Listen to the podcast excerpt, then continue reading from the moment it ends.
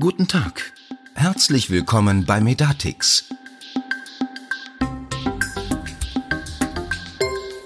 Hallo und herzlich willkommen zum Medatix Podcast. Mein Name ist Dominik Seitz.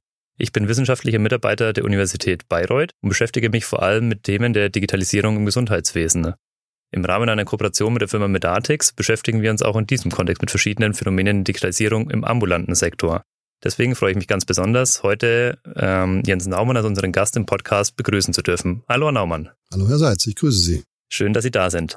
Eine, eines dieser Themen, über das wir gerne sprechen möchten und über das wir immer wieder stolpern im Rahmen der Digitalisierung im Gesundheitswesen, sind sogenannte Entscheidungsunterstützungs- oder auch Assistenzsysteme. Können Sie einmal in eigenen Worten sagen, was Sie unter einer solchen Anwendung verstehen? Ja, sehr gerne. Es ist in der Tat die Königsdisziplin aus unserer Sicht der Digitalisierung im Gesundheitswesen, weil sie sich nicht nur mit Prozessen oder Workflows beschäftigt, sondern tatsächlich mit dem ureigenen Geschäft des Arztes, nämlich der Diagnostik und der Therapie von Krankheiten.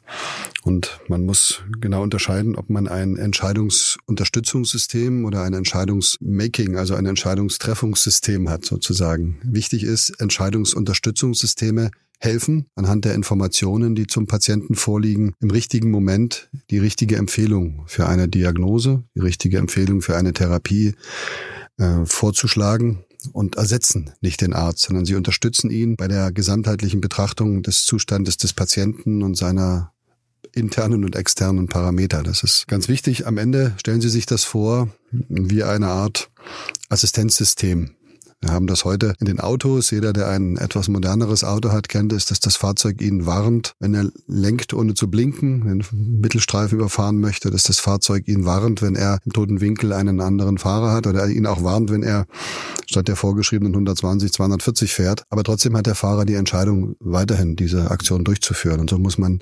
Assistenzsysteme verstehen. Sie reduzieren Unaufmerksamkeitsfehler und sie helfen sich regelkonform anhand von Evidenz und Erfahrungen zu bewegen. Und das ist vereinfacht gesagt, das Assistenzsystem des Autos übersetzt in die Medizin sind sogenannte Decision Supporting oder Entscheidungsunterstützungssysteme. Damit sprechen Sie aus meiner Sicht auch schon ganz wichtige Punkte an. Der Arzt wird in seiner Entscheidung unterstützt. Es werden ihm zusätzliche Informationen aufgezeigt oder wird vielleicht auch darauf hingewiesen. Und Sie haben die Analogie zum, vom Auto zum Gesundheitswesen angesprochen. Können Sie konkrete Bereiche aus der Medizin nennen, in denen solche Systeme zum Einsatz kommen? Ja, die gibt es und die laufen vielleicht nicht unter dem Namen Decision Supporting und schrecken damit auch nicht ab oder erzeugen digitale Verunsicherung. Nehmen Sie das klassische Beispiel der Wechselwirkungsprüfung von Medikamenten. Ja, da gibt es heute etablierte Systeme, die Kontraindikationen Nebenwirkungen, die Wechselwirkung von Medikamenten anzeigen, die werden akzeptiert, die werden von den Ärzten in, in, in der Masse verwendet und das ist eine erste Stufe von Entscheidungsunterstützungssystem. Denn dennoch kann der Arzt natürlich zwei Medikamente, zu denen er eine Kontraindikation oder Wechselwirkungsmeldung bekommt, trotzdem verordnen, weil der therapeutische Erfolg in seiner Bewertung über den Risiken liegt. Das ist das klar, was etabliert ist. Und es gibt eine ganze Reihe weiterer Dinge, die liest man in der Presse. IT ist immer dann stark, wenn es um klare, klare Regeln geht und Mustererkennung ist eine klare Regel. Wenn Sie heute, viele Vergleiche kann man googeln im Internet wo Radiologen gegen äh, Computer antreten in der Befundung von Kernspinnbildern, in der Befundung von Röntgenbildern. Und man erzeigt, dass Mustererkennung ähm, sehr, sehr gut technisch umsetzbar ist. Und es ist bewiesen, in vielen Tests bewiesen, dass der Computer auch am Freitagnachmittag um neun oder um acht äh, noch weder müde ist, noch etwas übersieht, sondern das Muster immer erkennt. Also auch da ist das etabliert. Am Ende aber weist auch der PC den Arzt darauf hin, dass in dem Röntgenbild eine ein auffälliger Befund ist. Die Entscheidung, was das ist und die Weiterbehandlung bleibt beim Arzt an der Stelle. Also das ist, etabliert sich gerade. Die Königsdisziplin des Decision Supportings, über die viel diskutiert wird, ist diese die Grundidee, und nehmen Sie da die klassische Praxissoftware in dem Umfeld, in dem wir uns ja bewegen, in der eine ganze Reihe von ähm, sozialen, medizinischen und begleitenden Informationen des Patienten gespeichert sind. Stellen Sie sich vor, der Arzt öffnet einen Patienten und in dem Moment werden Alter, Geschlecht, Diagnosen, Medikationen, Laborwerte und andere strukturiert vorliegende Daten im Hintergrund an eine Maschine gegeben und diese Maschine beinhaltet das digital aufbereitete Lehrbuchwissen dieser Welt oder aktuelle Fachbuchpublikationen und bringt einen Hinweis oder eine Empfehlung zurück, achte doch mal bei diesen Patienten darauf, ob es nicht eine Beispiel Hepatitis C sein kann. Das heißt nicht, dass dieser Patient Hepatitis C hat. Das ist ein Hinweis für den Arzt, in die Richtung weiter zu diagnostizieren. Und gleiches gilt bei der Therapie, dass aus einem großen Pool von Informationen von ähnlichen Fällen Therapievorschläge gemacht werden können, bei denen diese Therapie zum Erfolg geführt hat. Die Entscheidung über die Diagnostik und die Therapie ist und bleibt eine Entscheidung des Arztes, aber neben ihm blättert ständig automatisch ein Buch und zeigt mit dem Finger auf die richtige Stelle. Daran arbeitet man sehr viel und da gibt es genauso viele erfolgreiche Projekte wie erfolglose Projekte. So ist das in der Forschung. Aber wir sind fest überzeugt, dass sich etwas in dem Behandlungsprozess etablieren wird. Jetzt gibt es verschiedene Anbieter, die sich auf die Fahnen geschrieben haben, genau diese Funktionsweise, die Sie beschrieben haben, die Informationen zur richtigen Zeit verfügbar zu machen, um dadurch die medizinische Versorgung zu optimieren. Glauben Sie, dass es am Ende so sein wird, dass sich einer dieser Anbieter am Markt durchsetzen wird? Oder wird es ähnlich zu den telemedizinischen Anwendungen so sein, dass sich eine Vielzahl von Anwendungen nebeneinander am Markt etablieren werden?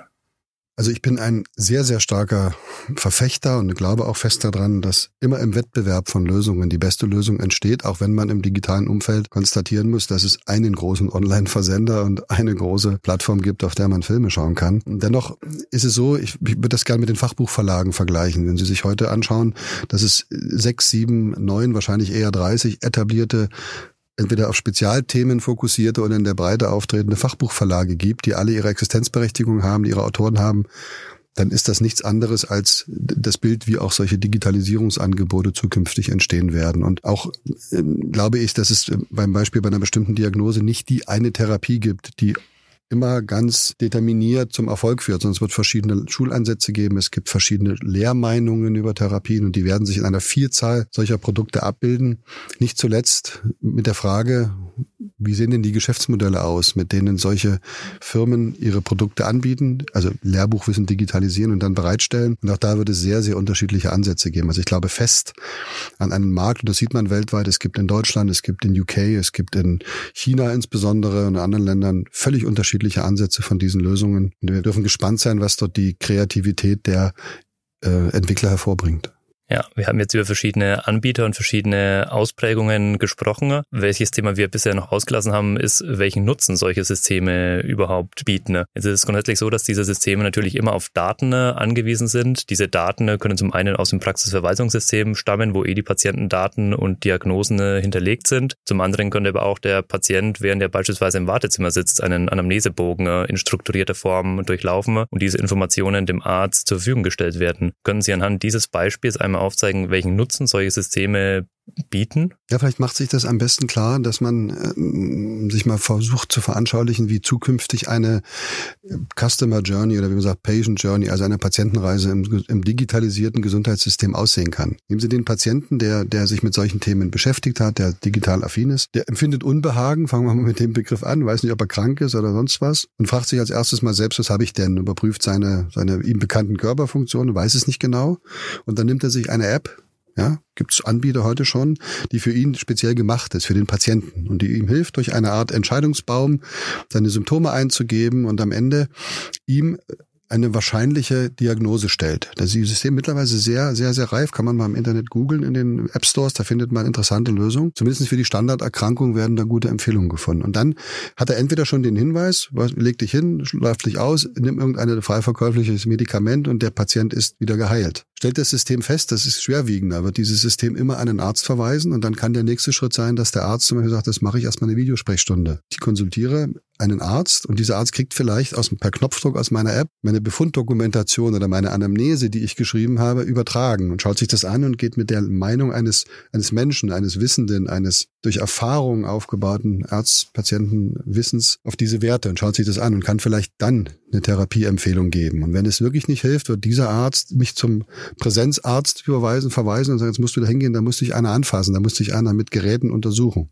Und wenn dann dieser Arzt ebenfalls diese Informationen, die ich in meiner App erfasst habe, ergänzt durch die Informationen des Online-Arztes in seinem System hat, wenn er den Patienten sieht, hat er schon eine große anamnestische Vorleistung bekommen, hat eine gewisse Richtung, ist auch eine Gefahr, dass die Richtung falsch ist, aber das muss abwägen und hat dann in seinem Kliniksystem, in seinem Praxissystem nochmal die Möglichkeit, auf ein Spezialsystem zuzugreifen, das für Ärzte das medizinische Wissen aufbereitet hat. Und dann ist die Evidenzbasiertheit einer Diagnostik und einer Therapieentscheidung ich formuliere es mal, mindestens so gut wie heute, wahrscheinlich etwas höher, weil der Arzt alle Eventualitäten heute gar nicht berücksichtigen kann.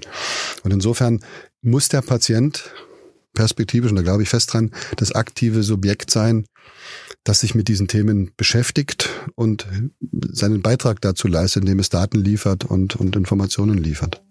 So glaube ich, wird das passieren. Das klingt so, als würde der Einsatz wirklich mit vielfältigen Möglichkeiten und Vorteilen einhergehen. Wenn man sich jetzt den Alltag in deutschen Arztpraxen anguckt, ist es aber so, dass diese Systeme eigentlich nicht zum Einsatz kommen. Woran liegt es aus Ihrer Sicht, dass diese Systeme bisher nicht verwendet werden? Und wie müsste es vielleicht auch zukünftig im System ausgestaltet sein, damit solche Systeme Anwendung finden?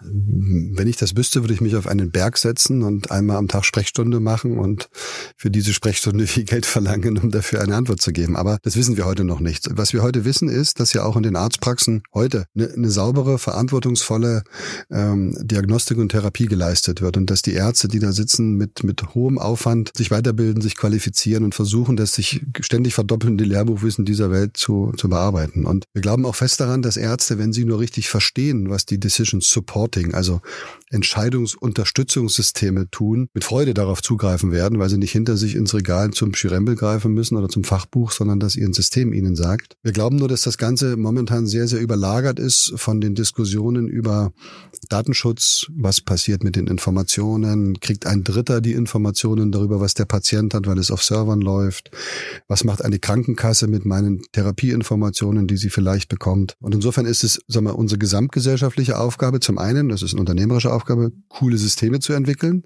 die, wenn der Arzt sie das erste Mal gesehen hat, ihm selbst erklärend zeigen, dass das was Tolles ist. Da gibt es viele Piloten, in denen solche Systeme heute schon etabliert funktionieren, in Piloten. Und zum Zweiten, dem Arzt die Angst zu nehmen, dass dadurch ein Kontrollsystem ihm gegenüber entsteht, dass er in irgendein Haftungsproblem kommt und nicht zuletzt ganz wesentlich unsere Vergütungssysteme, die wir heute gerade in der ambulanten Versorgung haben, die auf Pauschalierung, auf Budgetierung und anderen Dingen beherrschen, zu überdenken und in Richtung der Anwendung solcher digitalen Anwendungen zu entwickeln. Und dann wird der niedergelassene Arzt mit Freude solche Unterstützungssysteme verwenden, weil er am Ende eines hat, nämlich mehr Zeit für das eigentliche Gespräch mit seinem Patienten. Aber das ist nur unsere Vermutung, das rauszubekommen, warum es tatsächlich so ist und welche Akzeptanzkriterien ein solches System erfüllen muss. Das ist der Grund für unsere Kooperation mit der Uni Bayreuth und die Zusammenarbeit mit, mit Ihnen. Und unser Ziel ist es, unsere Kunden dazu zu befragen. Und jeder Medatix-Anwender ist herzlich eingeladen, sich an unserer dazugehörigen gemeinsamen Umfrage zu beteiligen. Lieber Naumann, ganz vielen Dank Ihnen für das Gespräch. Danke sehr.